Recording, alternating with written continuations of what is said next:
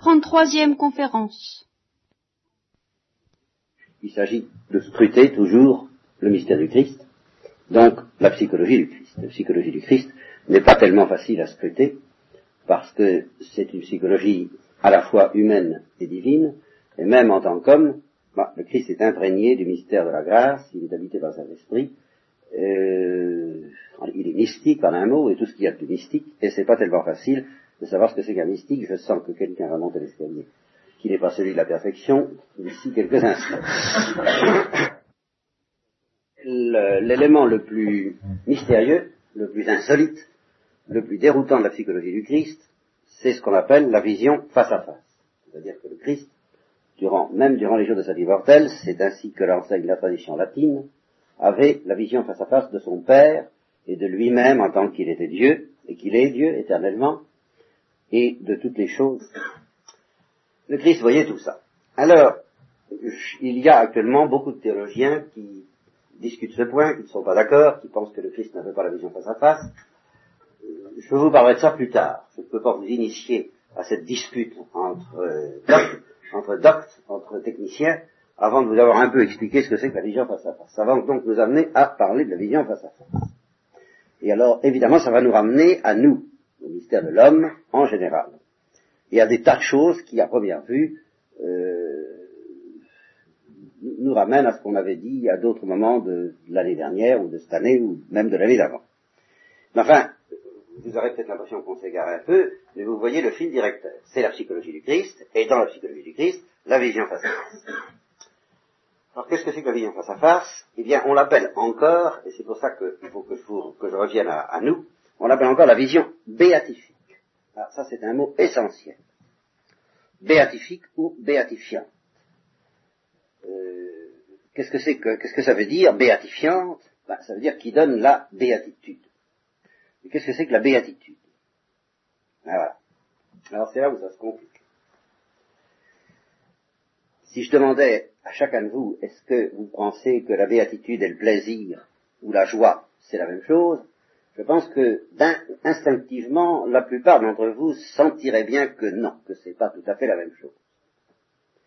Que quelqu'un, même au plan humain déjà, vous pouvez comprendre un peu ces choses-là. Imaginez, c'est toujours la comparaison à laquelle je, reviens, je vous c'est la plus éloquente.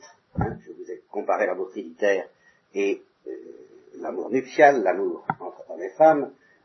imaginez deux époux ou un couple qui soit euh, profondément euh, unis et profondément heureux, comme on dit aujourd'hui. Imaginez qu'il soit à, une intensité d'amour et à une intensité de bonheur, par conséquent, exceptionnelle. Et puis en même temps, imaginez qu'ils aient toutes sortes d'ennuis de, et même de souffrances, souffrances physiques en particulier. Bon. Autrement dit qu'ils mènent une vie qui, à certains égards, n'est pas drôle, une vie de chien, une vie empoisonnante, une vie angoissante peut-être, et pleine de, de, je vous répète, de souffrances euh, physiques et même morales, mais il reste toujours leur bonheur. Vous voyez? Alors on peut comprendre, soupçonner que quelqu'un soit heureux tout en souffrant. Voilà, voilà ce que je veux dire. Hein. et euh, dans la pauvreté, par exemple, dans, une grande pauvreté, à condition qu'il ait le développement humain suffisant pour savoir ce que c'est qu'un grand amour, pour partager ce grand amour avec son conjoint ou sa conjointe, eh bien, il peut être très heureux tout en étant très malheureux. Vous voyez ce que je veux dire Tout en étant très malheureux à un plan matériel, à un plan physique, à un plan même moral en un sens. Euh, si, c'est la guerre, euh, c'est quand même très douloureux, mais il reste tout de même leur bonheur. Évidemment, quand des catastrophes qui s'abattent sur l'humanité sont d'un poids excessif, le bonheur humain ne suffit peut-être pas à équilibrer cet ensemble de souffrances. C'est une autre histoire. Et ce que j'essaierai de vous expliquer plus tard, c'est que le bonheur divin, lui, en est capable. Le bonheur humain, non. Enfin, c'est une comparaison que je prends pour que vous puissiez soupçonner, vous avez rencontré des gens qui sont quelquefois très meurtris par la vie et qui sont heureux. Et je pense à un exemple extraordinaire. Je pense que la plupart d'entre vous, n'ont pas vu un film de Fellini qui s'appelle Il bidonne. C'est un film euh, un peu décevant à bien des égards quand on a vu les très grands films de Fellini, mais c'est un film qui comporte dix minutes, qui égale les plus, grands films et les plus grandes choses de la littérature de, tous les pays du monde entier. Alors, ces dix minutes sont les suivantes. Il s'agit d'un escroc italien euh, qui se déguise en évêque, avec un complice qui se déguise en curé. Et puis alors, ils font les fermes. Les fermes dans lesquelles il y a des économies. Et alors, l'évêque se présente, le faux évêque bien entendu, en expliquant que euh, il a reçu le testament de quelqu'un qui a enterré son trésor pas loin de là, dans le champ, dans le champ qui appartient à la ferme comme par hasard, il regarde sur la carte, il dit, c'est bien cet endroit-là, ben oui, c'est ça, ben alors il paraît que son trésor est ici, euh, alors c'est à vous. Hein, il a fait son testament, c'est à vous.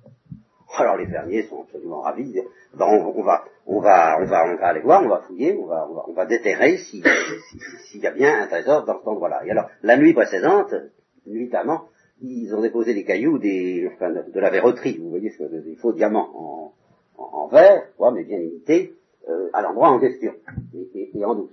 Alors on fouille et on trouve le truc, et, et par conséquent, les gens sont convaincus qu'ils ont en, possession d'un trésor. On leur dit maintenant, il y a une clause dans le testament que, je vous signale, il faut faire dire des messes pour... Euh, ils demandent des messes. Hein. Alors ils leur demandent un bon paxon, enfin. euh, alors, c'est un bon truc, ma foi, comme un autre, ça peut, ça, peut marcher. Et alors, il y a un, jour, avant qu'ils s'en aillent, les, fermiers disent à ce faux évêque, oh, Monsignor, n'est-ce pas, enfin, euh, on va pas vous laisser partir comme ça. Nous avons notre fille là-haut qui est infirme, qui est malade, et pour elle, la visite du prêtre, c'est formidable, c'est la visite de Jésus-Christ. Alors, pensez à un évêque qui va venir la bénir, ça va être l'événement. Sa vie, ça va lui causer une joie extraordinaire. Ah, attendez un instant, et vous allez la bénir, monseigneur, on est trop heureux de, vous la. Alors il est très embêté, ça ne s'arrange pas du tout dans son plan, mais enfin, alors, il faut voir la tête qu'il a. C'est pas une tête qui ruisselle euh, la béatitude. Alors, alors la fille s'amène, mais alors c'est ça que je veux dire, elle est infirme, elle est gravement infirme, et euh, peut pas... Euh, aucun bonheur humain lui est, possible pour elle, et alors son visage, à elle, respire la béatitude. Ça, c'est le coup de génie on voit qu'elle est heureuse, qu'elle rayonne de joie, qu'elle rayonne de vie, qu'elle et alors qu'elle est dans une, elle est dans une vénération à l'égard de cet et on s'aperçoit que c'est elle qui a tout et lui qui n'a rien.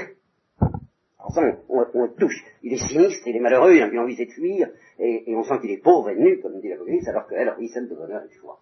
Alors pendant dix minutes, là, on assiste à, on assiste du spectacle dans lequel on comprend que la béatitude, ben, c'est autre chose, évidemment, c'est autre chose que les satisfactions humaines, parce que vous voulez. Ça, ça, ça, ça, se touche de manière tangible.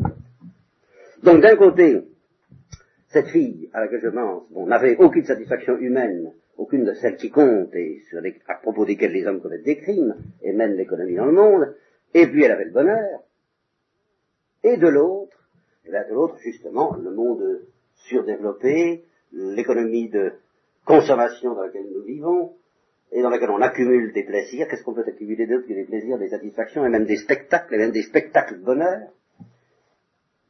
Est-ce que ça donne la béatitude bah, Je vous laisse regarder autour de vous ce que vous en pensez, mais je crois que quand vous découvrirez des gens, que ce soit vos parents, que ce soit des amis qui ont la béatitude, vous sentirez bien que ce n'est pas à la société de consommation comme telle qu'ils le doivent, mais à autre chose qui précisément se trouve dans cette fille euh, qui demandait la bénédiction de l'évêque, de l'évêque malheureux. Donc il y a une différence entre le plaisir, les plaisirs, une somme considérable de plaisir, une somme indéfinie de plaisir, et la béatitude, la béatitude, c'est autre chose. Alors, qu'est-ce que c'est? Alors, c'est là on va faire un petit peu de théologie pour comprendre ce qu'est la béatitude, pour entrevoir ce que c'est que la béatitude, et il faut réfléchir sur notre voracité spirituelle. Nous sommes des gens terribles parce que nous avons une âme, et que cette âme est un explosif. C'est-à-dire que justement, un animal peut se contenter. Et manifestement, il se contente, au fond, de peu. Même un animal très développé comme le singe se contente de peu. S'il a bien à manger, s'il a bien à dormir, si son équilibre, hmm, son métabolisme est satisfaisant, ça va. Euh, pour nous, ça ne suffit absolument pas. Et alors, je vais vous proposer deux, deux paradoxes, si vous voulez, qui vont vous faire découvrir ce que nous avons de bizarre du fait que nous avons une âme, ou une volonté, ou, ce qui revient au même, un appétit de bonheur, un appétit de béatitude. Premier paradoxe, vous voyez la vie telle que vous l'amenez. Bon. Supprimer tout ce qui fait l'angoisse de la vie. C'est-à-dire justement d'abord la crainte de la mort. Et puis la crainte de souffrir. Et puis la crainte d'échouer. Vous avez peur d'échouer aux examens, par exemple. Eh bien, ça y est, c'est gagné, c'est garanti, tous les examens, vous les avez. Bon, gagné. Bon. Vous aurez une situation, vous aurez une situation. Vous gagnerez votre vie, vous gagnerez votre vie. Bon. Vous ferez un bon mariage, vous ferez un bon mariage.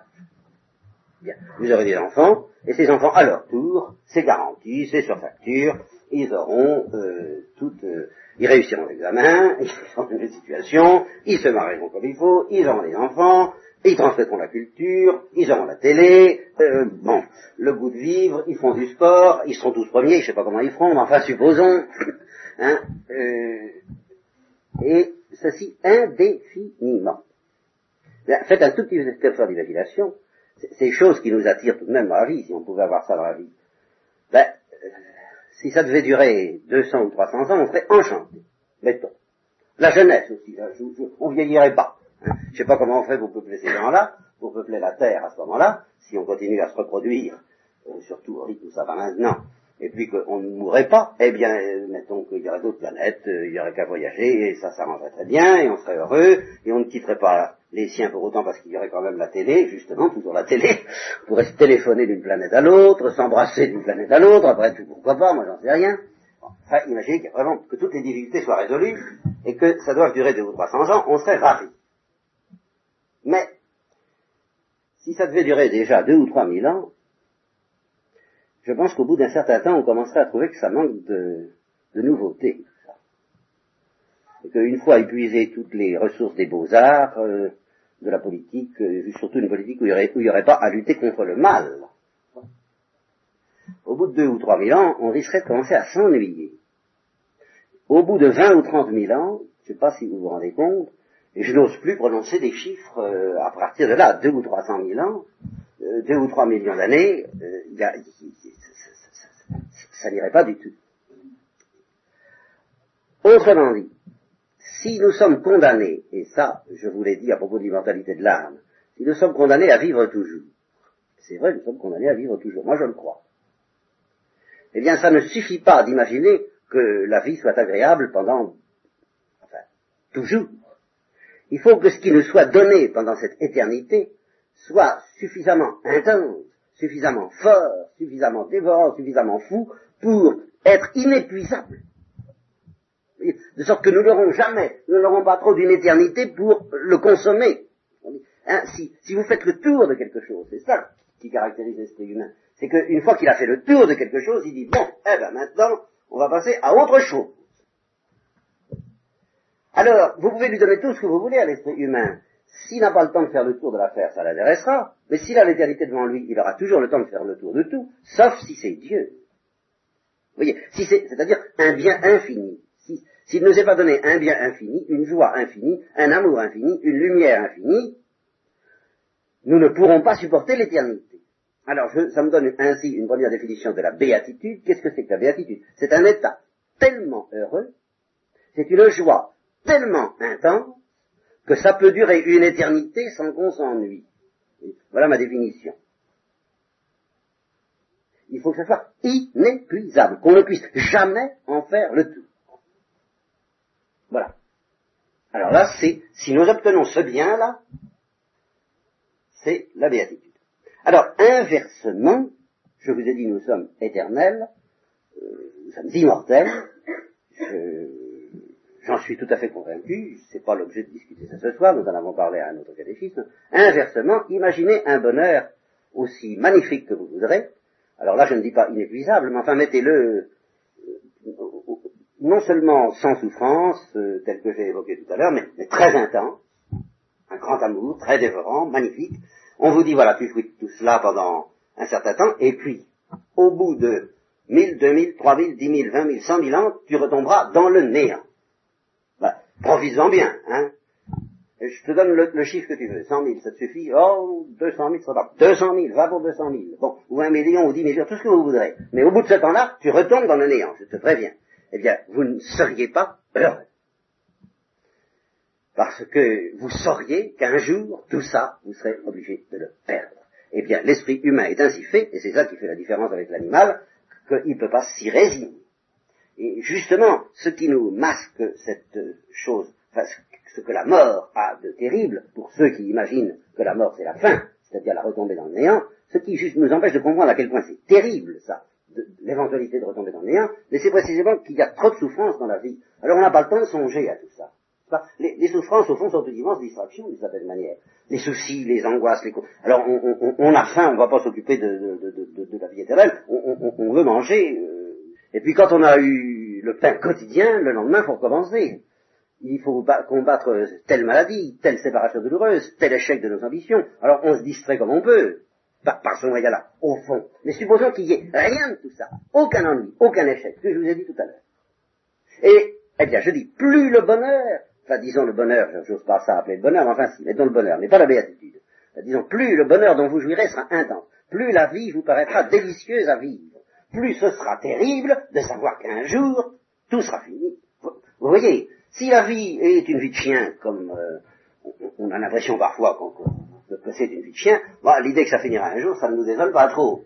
Mais supposons que la vie ne soit pas une vie de chien, et qu'on sache que ça va finir, ben, ce serait un désespoir terrible. Vous voyez Donc, pour qu'il y ait béatitude, il faut d'abord être sûr que ça durera toujours. Sinon, ben, nous sommes fabriqués de telle sorte que nous ne pouvons pas être heureux. Une immense angoisse, et je, je vous répète, une immense angoisse planerait sur nous si nous savions qu'un jour nous ions tomber dans le néant, et elle serait d'autant plus grande que nous n'en aurions pas d'autres. Supposons qu'il n'y ait pas d'autres angoisses, qu'il n'y ait rien d'autre à craindre que ça, que ni la souffrance, ni la maladie, ni les échecs ne soient à craindre. Il ne resterait qu'une seule ombre au tableau, dans deux millions d'années, ce sera fini. Eh bien, ce serait terrible. Cette angoisse pourrait... Il n'y aurait que ça, je ne sais pas si vous vous rendez compte. Hein il n'y aurait que ça à craindre, que ce serait à redouter. Il n'y aurait pas d'autre malheur, il n'y aurait pas d'autre souffrance, il n'y aurait pas d'autre mal. On ne penserait qu'à ça.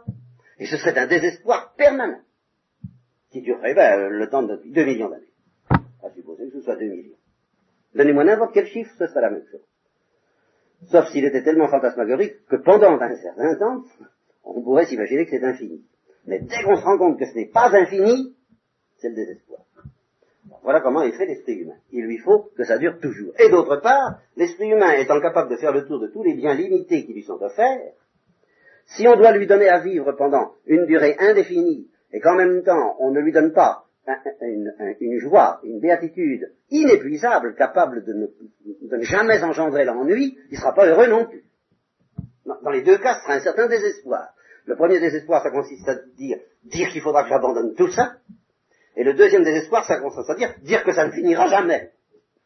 Vous voyez ça? Mais c'est exactement ça. Dire que cette existence ne finira jamais. Alors que la seule béatitude, c'est qu'il y ait un bien d'une telle ampleur, d'une telle puissance, d'une telle force, qu'on puisse se dire, ah, mais alors avec la joie au cœur, dire que ça ne finira jamais. Voilà la béatitude. Alors, dans la tradition chrétienne, la béatitude ne peut nous être donnée que par la vision face à face. Alors, de quoi? Eh bien, du bonheur de Dieu, justement. Du bonheur de Dieu, de l'amour de Dieu et de la lumière de Dieu.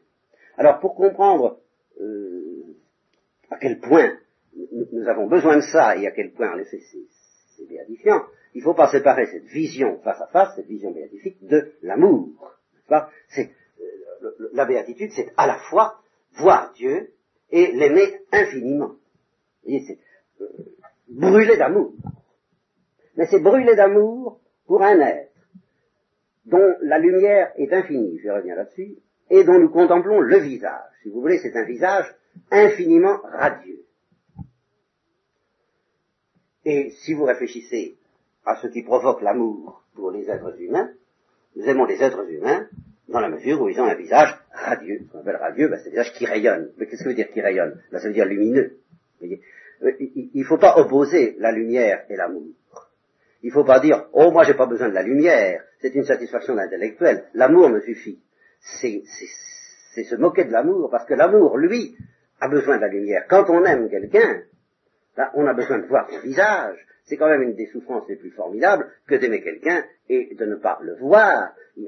Songez au culte de la photographie que c'est beau la photographie, hein, qu'on peut avoir, mais pour ceux qu'on aime, justement, et qu'on a perdu, comme on dit, dont on ne peut plus voir le visage, la souffrance que ça représente.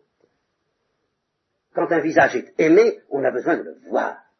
Et quand deux êtres ont été séparés pendant des années et des années, comme c'est arrivé pendant les camps de concentration pendant la guerre, eh bien, le jour où ils se revoient, ils ont l'impression que c'est le paradis, ça y est, c'est la béatitude. Ils ont l'impression que c'est la béatitude. Parce qu'ils s'aiment tellement que le simple fait de voir le visage aimé, on a l'impression que c'est fini, qu'on ne demande plus rien à la vie, qu'elle nous a tout donné. Alors qu'en réalité, si ça devait durer deux millions d'années et que ce visage ne soit pas le visage même de Dieu, ça ne nous suffirait pas. On dit la béatitude, c'est de voir face à face le visage même de Dieu. Dans une lumière qui est la lumière même de Dieu, c'est-à-dire une lumière infinie. Et pour vous faire soupçonner l'importance de la lumière, bah, vous n'avez qu'à... Euh, qu'est-ce que c'est que la lumière? La lumière, bah, euh, c'est tout de même ce qui permet de nous distinguer les uns les autres. Dans la nuit, ben, on distingue rien. Quand les Allemands ont fait encore un camp de concentration, particulièrement, euh, je ne sais plus quel était, ce camp de concentration, un camp, d'extermination plutôt qu'un camp de concentration, eh bien, et qu'ils ont voulu, en somme, à propos de ce camp, évoquer le malheur, qui s'oppose au bonheur, c'est-à-dire le malheur, ils l'ont appelé d'un nom qui est bien caractéristique, parce que ça s'oppose justement à la lumière, Nacht und Neben, n'est-ce pas euh, C'est-à-dire nuit et brouillard. Le malheur, c'est d'être plongé dans la nuit et dans le brouillard. Dans la nuit, et, justement dans la nuit, de ne pas pouvoir retrouver le visage radieux de ceux qu'on aime. Alors, ce que les mystiques expérimentent en terre chrétienne, c'est que à quel point c'est douloureux sur la terre de ne pas voir le visage de Dieu. Alors là, évidemment, je, sais très bien que là, je sors de la théologie, et que c'est une chose que vous ne pouvez pas comprendre quand vous ne l'avez pas expérimenté, et que moi-même je ne la comprends pas parce que je ne l'ai pas assez expérimenté. C'est-à-dire que, évoquons cette joie de la fille que dont je parlais tout à l'heure, dans le film de Fellini, cette joie qui, irradiait son visage, cette, joie venait de ce qu'elle connaissait Dieu. Elle était dans l'intimité avec Dieu. Elle priait Dieu, et Dieu l'a visité souvent, je suppose. Eh bien, au fur et à mesure que Dieu nous visite ainsi, ben, on se met à aimer Dieu. Et alors, vous voyez, dans, l'histoire humaine, c'est pas comme ça que ça se passe. On aime un visage parce qu'on le voit. On voit quelqu'un, il nous plaît, on l'aime, on l'aime de plus en plus, et puis il s'en va. C'est la loi à peu près universelle. Il s'en va ne serait-ce que parce que parce qu'il meurt, ou parce qu'il s'en va parce qu'il a autre chose à faire, parce que la, vie nous sépare. Enfin, ça, ça arrive toujours un jour ou l'autre. Bon, mais on commence par voir, et puis on aime, et puis on ne voit plus. Et à ce moment-là, commence pour nous, dans la vie humaine, la souffrance de ne plus voir le visage aimé. Avec Dieu, c'est pas pareil. Parce qu'avec Dieu, au départ, on ne voit pas. Dieu, personne ne l'a vu. C'est Jean qui l'a dit. Alors, comment est-ce qu'on aime Dieu? Ben ça, je vous l'expliquerai plus tard. Euh, ça revient en gros à ceci. C'est que par un truc euh, à lui, il a un truc. Hein, et c'est un peu l'histoire du filtre d'amour. Tenez, je pourrais pas vous donner une meilleure comparaison. Dans Tristan et Iseut, il faut lire Tristan et Iseut. Si vous ne l'avez pas lu, lisez-le. D'abord, c'est le plus beau roman d'amour qui ait jamais existé. Tous les autres, c'est de la gnognotte à côté de ce roman-là. Et ça vous dispensera de les autres, justement. Ce qui peut être une économie hein, de, temps et d'argent. À condition que vous compreniez toute la densité, toute la splendeur de ce roman Tristan et Iseut. Et justement, à la fin de Tristan et Iseut, le drame vient d'une vision. La voile noire ou la voile blanche, signifie que euh, non, je, oui, je crois que c'est Iseut, reverra ou ne reverra pas Tristan, je me trompe, c'est Tristan, ça signifie pour Tristan qu'il reverra ou ne verra pas, ou ne reverra pas Iseut, peu importe, mais c'est son arrêt de mort et de malheur, ou de vie et de bonheur, la vision promise ou refusée.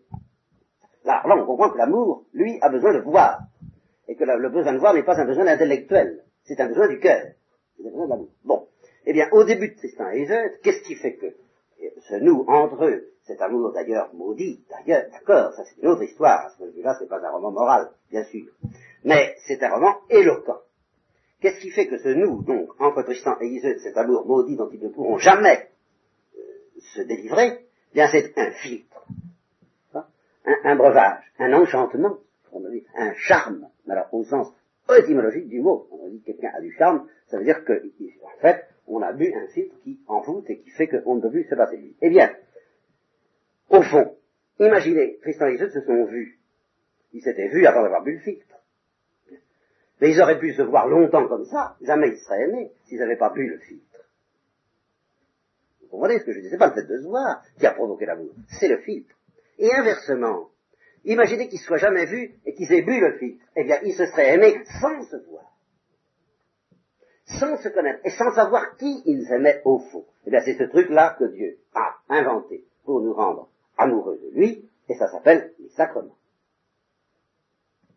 le, baptême d'abord et l'Eucharistie ensuite, c'est le filtre magique, pas la potion magique, je m'excuse, c'est le filtre surnaturel que Dieu a inventé pour faire que, sans l'avoir vu, bien que nous ne l'ayons pas vu, mais il y a tout de même le visage du Christ qui nous aide, mais au-delà du visage du Christ, et à travers le visage du Christ, c'est quelqu'un d'autre que nous désirons de plus en plus, parce que nous sommes envoûtés par les sacrements.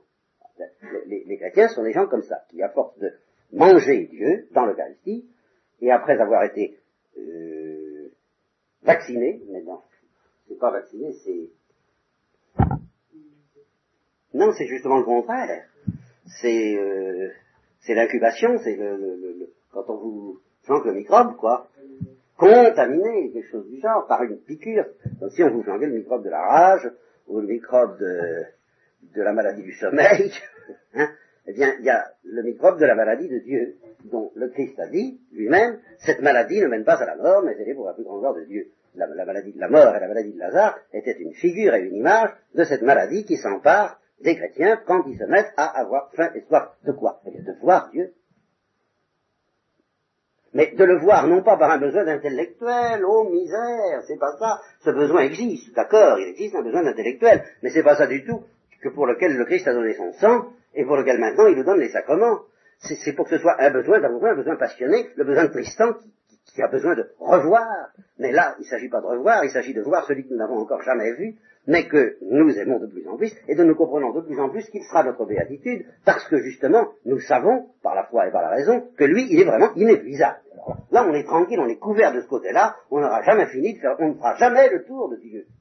On sera plongé dans cette lumière, comme un poisson et plonger dans un océan, et ce sera un océan de délices, mais jamais nous ferons le tour de l'océan. Nous serons constamment et éternellement dépassés. Donc, ce ne sera pas trop d'une éternité pour se rassasier de la lumière de Dieu. Donc nous sommes tranquilles, nous sommes les seuls à être absolument, si j'ose dire, garantis contre l'ennui. L'assurance contre l'ennui. C'est ça que nous donne justement la promesse de la vision face à face. Quand le Christ dit dans l'évangile, si quelqu'un croit en moi, enfin si quelqu'un a soif, qu'il vienne à moi et qu'il boive, et je lui donnerai de l'eau vive. Mais qu'est-ce que ça veut dire? Réfléchissez-y un instant. Est-ce que ça veut dire que ceux qui croiront en Jésus-Christ, eh bien, sur la terre, ils connaîtront, ma foi, euh, un drôle d'état pas désagréable, quoi, ce que les médecins appelleront un état euphorissant. Est-ce que le Christ est l'équivalent? Est-ce que l'eau vive donnée par le Christ est l'équivalent d'un tranquillisant ou d'une drogue euh, du genre LSD ou tout ce que vous voudrez qui met dans un état pas ordinaire pendant quelque temps et puis qui après ben, euh, débouche dans les cendres ou dans la mort? Si ça devait être ça, ben, ça ne m'intéresse pas du tout. Et si la joie des mystiques doit être passagère, en ce sens qu'elle est terminée vers la mort, c'est une catastrophe, la joie des mystiques est très grande parce que tout en éprouvant déjà sur la terre quelque chose de ce sera le bonheur du ciel, ils savent que ça se terminera dans la vision face à face, s'il n'y a pas cette certitude au bout, mais nous sommes les plus malheureux des hommes, comme disent un Paul.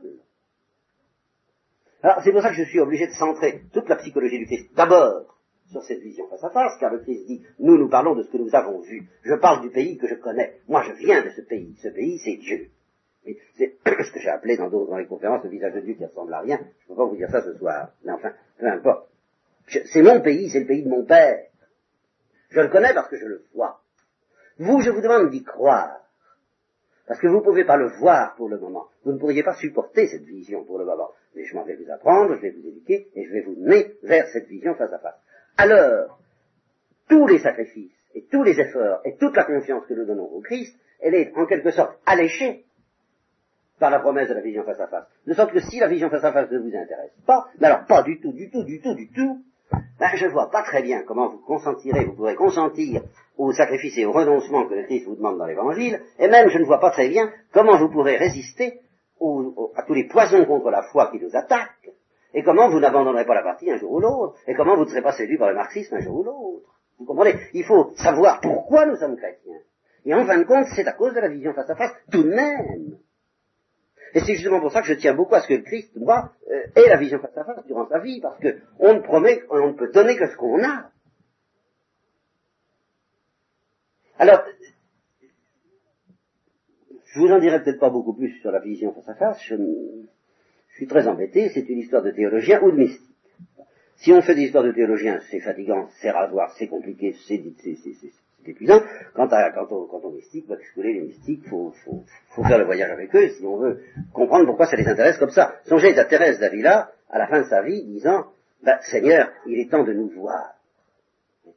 Cette fois, cette fois, ça y est, hein, elle en avait vu de toutes les couleurs. Elle avait eu envie, dès l'âge de 5 ans, d'être martyr, de se faire martyriser par les morts, qui en Espagne euh, se promenaient un peu fâcheusement dans les régions de l'Espagne du Nord. Alors, euh, parce qu'ils s'occupaient de l'Espagne du Sud, eh ben, elle avait dit chic, chic, chic avec à son frère. Il paraît que dès qu'on est martyr, on va au ciel. L'idée d'aller au ciel, mais c'est ça, c'est pas l'idée d'aller dans un lieu euh, plus ou moins sécurisant, à l'eau de rose et aux couleurs de rose et avec du bois de rose et des, enfin tout ce que vous voudrez, et puis qu'on est sur des, assis sur des lits pleins d'odeurs légères, avec des fleurs, des sommes couronnées, puis sur des banquets c'est pas ça quand même du tout le ciel, enfin. Le ciel, c'est l'explosion de la joie, enfin, c'est que... Je, ne peux pas, moi, pour ma part, lire une seule description de, ce que font les hippies sans penser au ciel. J'y pense avec des larmes euh, intérieures, parce que je me dis, mon Dieu, comme ils se trompent d'adresse.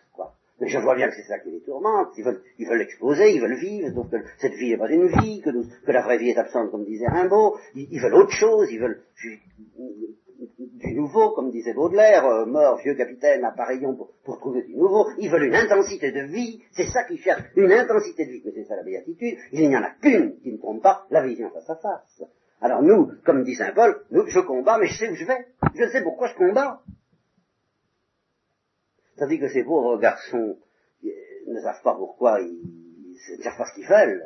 Très, exactement, ils ne peuvent pas définir ce qu'ils veulent. Ils sentent bien qu'ils cherchent quelque chose.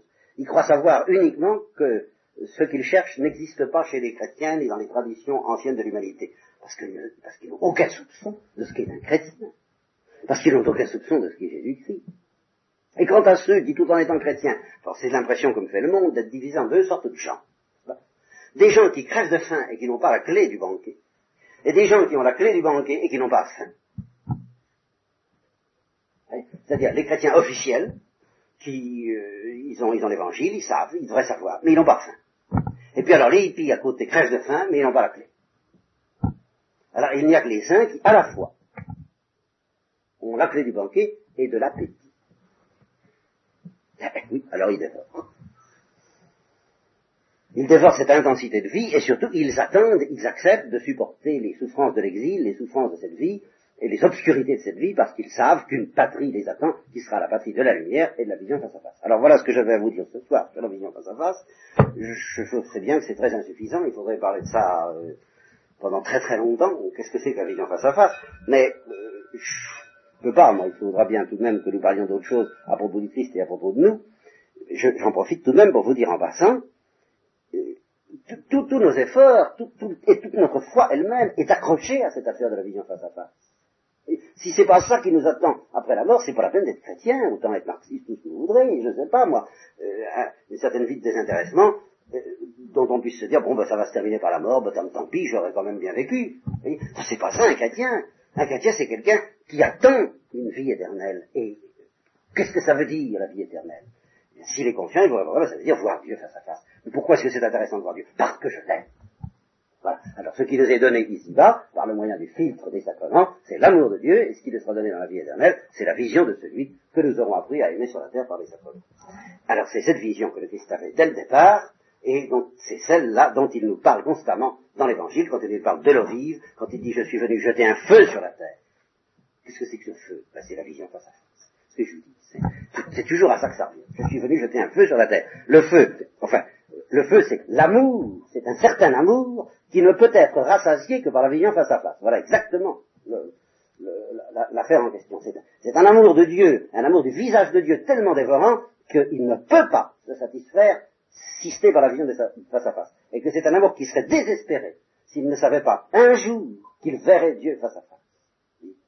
Voilà le feu que Jésus est venu jeter sur la terre. Et tout à l'avenant, vous ne pouvez définir aucune notion évangélique. Les béatitudes, mais qu'est-ce que c'est que les béatitudes? Ben, C'est un certain état qu'on peut connaître sur la terre et qui connaîtra, qui comporte des larmes, qui comporte de la souffrance, qui comporte de la faim et de la soif, bien heureux ceux qui ont faim et soif, qui comporte de la douceur aussi, bien heureux les doux, mais enfin qui dans l'ensemble n'est pas très satisfaisant, mais qui recevra une récompense.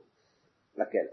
La vision face à face. Tout ça, tout l'évangile perd son sens si on oublie que tout ça doit se terminer par la vision face à face. Voilà.